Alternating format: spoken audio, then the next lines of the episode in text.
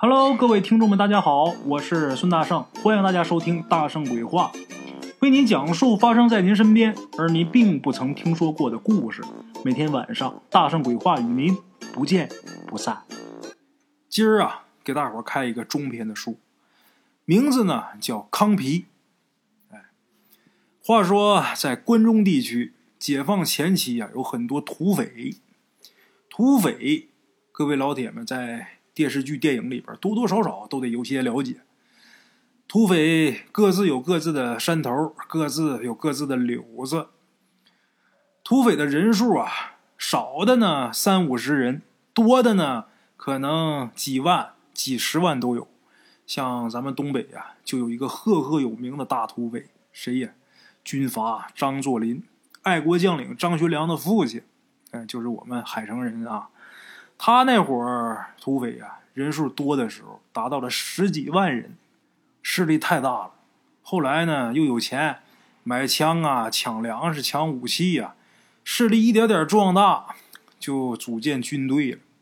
东北军的原型就是一伙子土匪，像东北军里边这些个高级将领啊、高级的这些个军官，以前都是土匪，像什么汤二虎啊啊，他们都是土匪出身。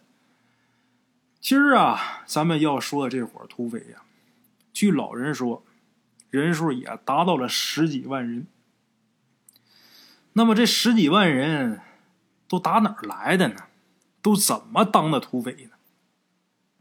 有的呢是因为交不起租子，有的呢是因为欠了赌债，还有的因为两个人说话一句话不对付，这个把那个给打了，那被打的呢一怒之下。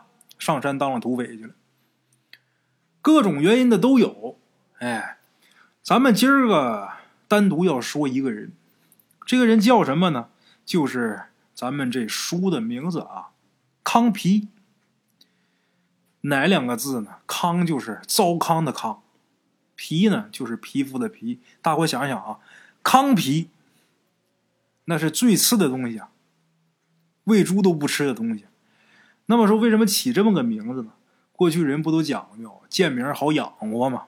哎，康皮呢，后来也当土匪了。那他是为什么当了土匪呢？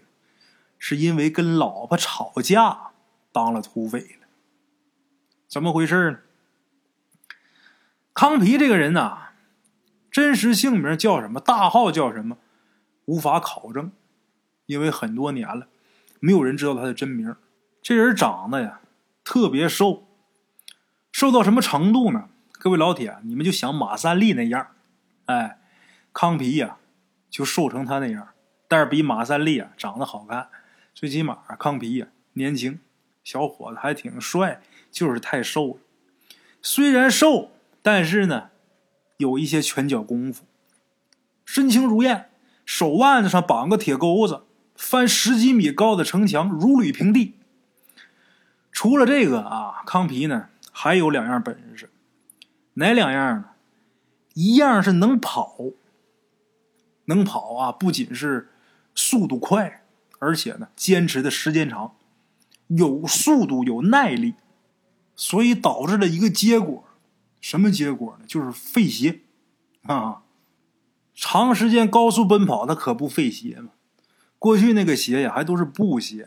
它不像咱们现在这个部队当兵拉练的那个平时穿的那个军鞋呀，它还抗造点那个布鞋它也不抗磨，也不抗造，所以但凡他要长跑的时候，必须身上啊备几双自己媳妇儿做的布鞋。有这么一回啊，为了追一匹受惊的马，这康皮呀追着马跑了一宿，磨破三双布鞋。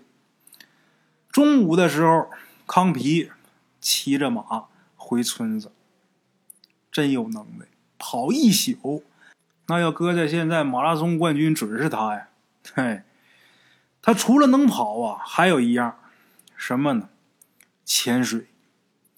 康皮潜水的本事啊，在十里八乡那是出了名的。据说啊，他一个猛子下去，中途不换气儿。能在水中待两个小时，他自己有自己的办法。咱们知道吉尼斯世界纪录也就好像是二十几分钟啊，超过二十几分钟人就受不了了。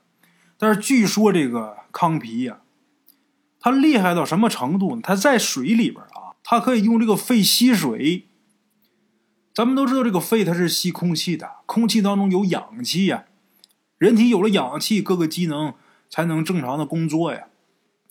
据说这个康皮它能用肺吸水，那么说这个说法到底有没有可能呢？玄不玄乎呢？其实也不完全玄乎。据说在南极啊，南极这个冰层下边的水的含氧量特别高，这个水的含氧量高到什么程度？就是人。直接可以呼吸那个水，那个水里边氧气啊，就够给这个身体机能供养的。这个可不是玄乎啊，这是真事儿。但是康皮呀，他呼吸的那个水的含氧量肯定是没有南极冰层下边那个水的含氧量高啊。具体是为什么不知道，可能是他这个身体构造啊，跟普通人呢不太一样，在水底下能潜两个小时。一个猛子下去，中途不换气，在水里边能待俩小时，他肯定是有他自己的办法。哎，那么咱说，当年这土匪强盗多，为了防土匪，每个村都用黄土筑高墙，都是十几米高的墙。这个大门呢，也一律用最好的木材做成那种厚度都超过一尺的那种大门，外边用铁皮包上。这是为了抵御土匪的，好多村子呢，还由一些个乡绅议员这些人组织牵头，搞这个村民武装，为了保护自己的财产呢。康皮呢，曾经就是他们村那支武装力量当中的一员。康皮他老婆呀，是一个典型的好吃懒做的这么一个女的。这女的呀，虽然好吃懒做，但是长得呀。异常标致，非常漂亮，又丢丢又狗狗的，哎，在村里边得也算上是头一号。但是在过去人眼里边看，这女人呐，做派不正。怎么的呢？喜欢进城看戏，整天这嘴边上啊，总是挂着那么句话：“哎呀，什么时候能上西安城里看一场大戏就好了。”哎。过去人呐都比较封建，女人经常去逛戏园子的很少见，整天泡戏园子、泡戏子，那准没好事但是现在呀，很正常啊。康皮呢家里边有几亩祖上传下来的薄田，因为娶这个媳妇儿啊，卖了一半娶媳妇得花钱，没钱卖地，卖了一半剩下一半啊。将将能够糊口，没有富裕钱儿。哎，可是他媳妇儿不管这些，逢集必须进城，进城必须看戏。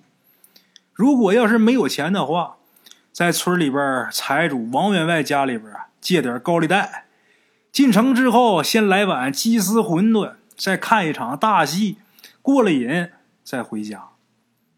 他借完钱连吃再玩的。康皮就得给他擦屁股，东挪西凑给还贷款。正因为他媳妇这样，所以说他们家这日子啊过得呀不如人意。即便这样，康皮他老婆对现在这个生活状况啊，也还是感到不满意，也总数落康皮，就说空有一身功夫有什么用啊？吃不上喝不上的。哎，你光有功夫，不能给自己带来任何好处。日子呢过得捉襟见肘，所以呢整天还得数落康皮。说到气愤处啊，他这媳妇儿还得打两下，还得骂几句，弄得一街两巷的人呐都知道这两口子没事总吵架，也都知道康皮这媳妇儿不是个省油的灯。哎，每次呢自己媳妇儿数落自己，跟自己吵架。打架，这康皮呀总觉得特别尴尬。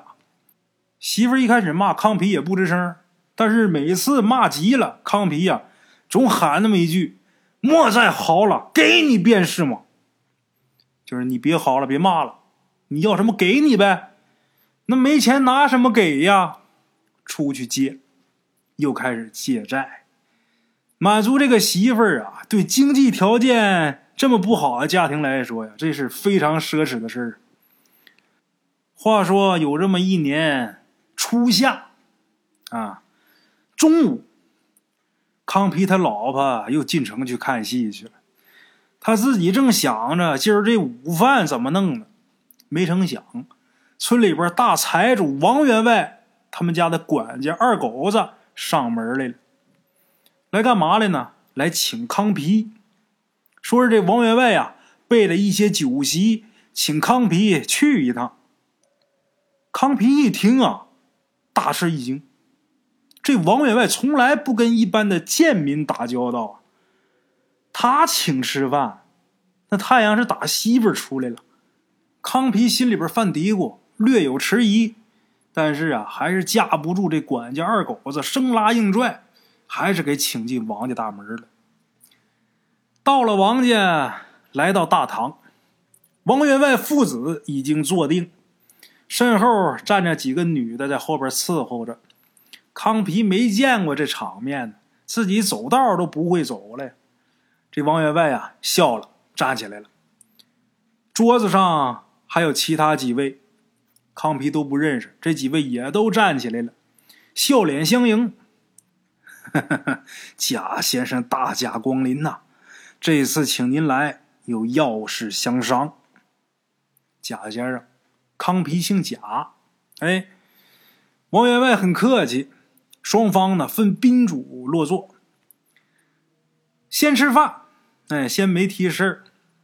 等酒过三巡，菜过五味，这个王员外啊。才说出他的目的。什么目的呢？前天西北军的军火船在渭河上让人给劫了，有一部分军火掉入河中，请康皮来是想让康皮想办法把掉在河里边的军火给打捞上来，事后必有重赏。这王员外。把这事儿一说，康皮听完之后，手一抖，手里边这筷子就掉地上了。害怕了吗？害怕了。没个不害怕的。这个事儿啊，如果单从技术层面来讲，对康皮来说不叫事儿，不就是潜到河底捞点东西吗？但是这个事儿，从政治和社会角度来讲的话，麻烦就大了，肯定会给以后的灾难埋下伏笔。康皮不傻呀，一听害怕了，筷子掉了。这王员外啊，早就有所准备，就知道这事跟他一说，他准得害怕。一看这筷子掉地上了，赶紧吩咐下人给换一双新的。新筷子拿上来，但是这康皮呀。看都不敢再看桌上那个菜一眼。为什么呀？好吃可不好消化呀，这个菜呀。王员外呢，也早就料到了，这康皮呀，他没那么大胆子，不敢干这种事儿。王员外说：“你绝对放心，咱们夜里边去捞，自然是神不知鬼不觉。”你放心，我在周围五里地布上哨兵，都是咱们庄上可以信赖的人。你放心，绝对不会有问题。王员外虽然这么说，但是康皮呀还是摇头，哎，不敢接这个活儿一旦军方查下来，或者说土匪查下来，哪边都得罪不起呀。弄不好那就得让人家给灭门呐。军方如果查出来，军方不可能拿这王员外怎么样？为什么？因为这个王员外在外边也很有来头，军方不可能动他，不动他就只能拿康皮开刀，得他顶雷呀。那不是如果土匪找来的话，也少不了康皮的事儿。到时候土匪把城一围，让城里人交出主犯，或者说交出财物，那肯定不可能是把王员外给交出去啊。交的还是康皮呀。基于这两种考虑，康皮万万不敢答应啊！你怎么说？你说出龙教，我不可能接这事儿，接这事儿我就离死不远了。接这活我脑袋就别裤腰带上了。但是看王员外，早已经是心有成竹的那个样根本就不把康皮的这种拒绝呀放心里边。王员外说呀：“ 康皮呀，我知道你有本事，你就是没胆子。”康皮呢也臊眉打眼的，刚吃完人家饭呢，这会儿不给人办事啊。嗯，老爷过奖了。我知道这军火掉渭河里边，就凭老爷您的本事，那肯定能捞得上来，就根本不用找我呀。我算哪头算呢？那个，咱明人不说暗话，老爷，我知道啊。军火的事儿，那事关重大呀。一旦事情败露的话，那肯定得我扛雷呀。我我没猜错吧？所以我不能答应。这时候，王员外说：“呀，好，果然痛快。不过康皮，你今儿个答应也得答应，不答应你也得答应。”康皮心想：“我凭什么？我欠你的还是怎么的？”这时候，王员外一挥手，一个手下拿一盒子过来。放到王员外跟前，王员外打开盒子，打这盒子里边拿出来一沓有字的纸片哼，康皮呀，这是你婆娘在我这儿贷款的凭证，一共呢大洋六百块。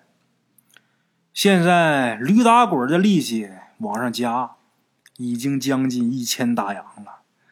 这笔账怎么算？你应该清楚吧？康皮大吃一惊啊！没想到他这败家媳妇儿就为看一唱戏借了这么多钱，六百的本儿加上四百的戏，一千块大洋。康皮心想：把我剁吧剁吧卖了也不值两块钱呢。为了难了，但是啊，他打心里边其实也不怪他老婆，他挺疼他老婆的。他这媳妇儿虽然是好吃懒做，但是也让他呀有足了面子。毕竟他老婆那是村里的一枝花啊，哎，而且他两口子在一起这日子也不错。虽然说是吵吵闹闹，但是没有太大的矛盾。小吵小闹的，哪两口子不吵架呀？夫妻双方互相忍让也就行了。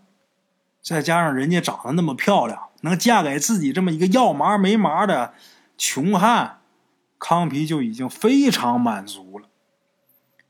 但是没想到啊，这娘们这回啊，居然干下这么大事而且没跟他商量，是有点过分。哎，不过康皮呀，很快这情绪就稳定下来了，反问王员外。如果这个事儿我干成的话，咱们账怎么算？王员外说：“如果做成的话，你欠我的一笔勾销，不要了，我再给你账面上这些钱，我再给你六百个现大洋。你看，康皮都没想接了。王员外把酒给康皮倒满，好痛快。简短截说。”康皮接了这打捞军火的活儿，这活儿得夜里边干。那天正好是初一，适逢初一，月黑不出，没月亮，天很黑。王员外家这一伙人就开始秘密行动了，加上康皮这一伙人，轻身来到渭河边上，身后啊跟着几匹骡子。为了掩人耳目，不让别人听见这个马蹄声响啊，把这些个骡子、啊马呀、蹄子都用布条都给包起来了。包好之后，走路上就听不见嘎哒嘎哒那个声音了嘛，就是闷响声。期间倒是没多少人听见，但是有个商铺啊，关门晚，一看见来这么一伙人啊，拿着刀枪，以为是土匪，就早早的不敢出声了，也不敢露面了。店门呢也是草草的关起来了。一家人在里边听着这伙人的动静，听这声音呐，慢慢远了，这才稍稍放下心，然后认认真真关了店铺，熄灯睡觉。简短结束这一行人，一个时辰之后，这队人马到了渭河边上。康皮呀，在路上就已经喝了两碗烧刀子，这酒冲劲儿大，喝完之后马上就上劲儿。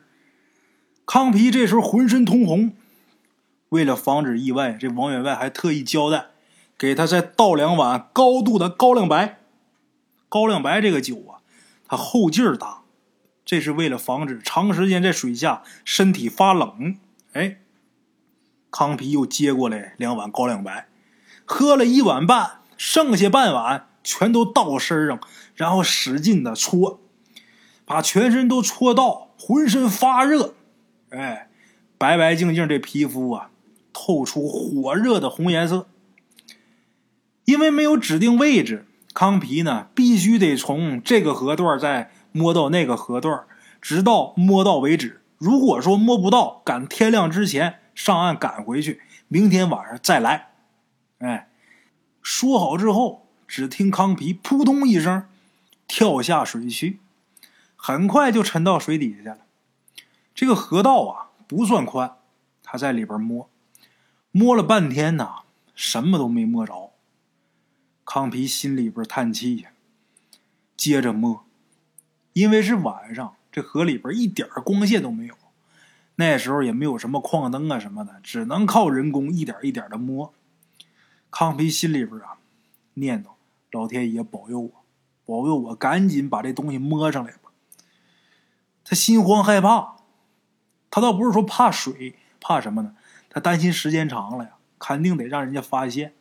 这时候，你不知道哪个老百姓跟土匪有联系。就说前段时间，呃，有那么一个村外村的一个村长，口不积德，骂了村里边最穷的一个后生，最穷、最让人看不起的这么一位。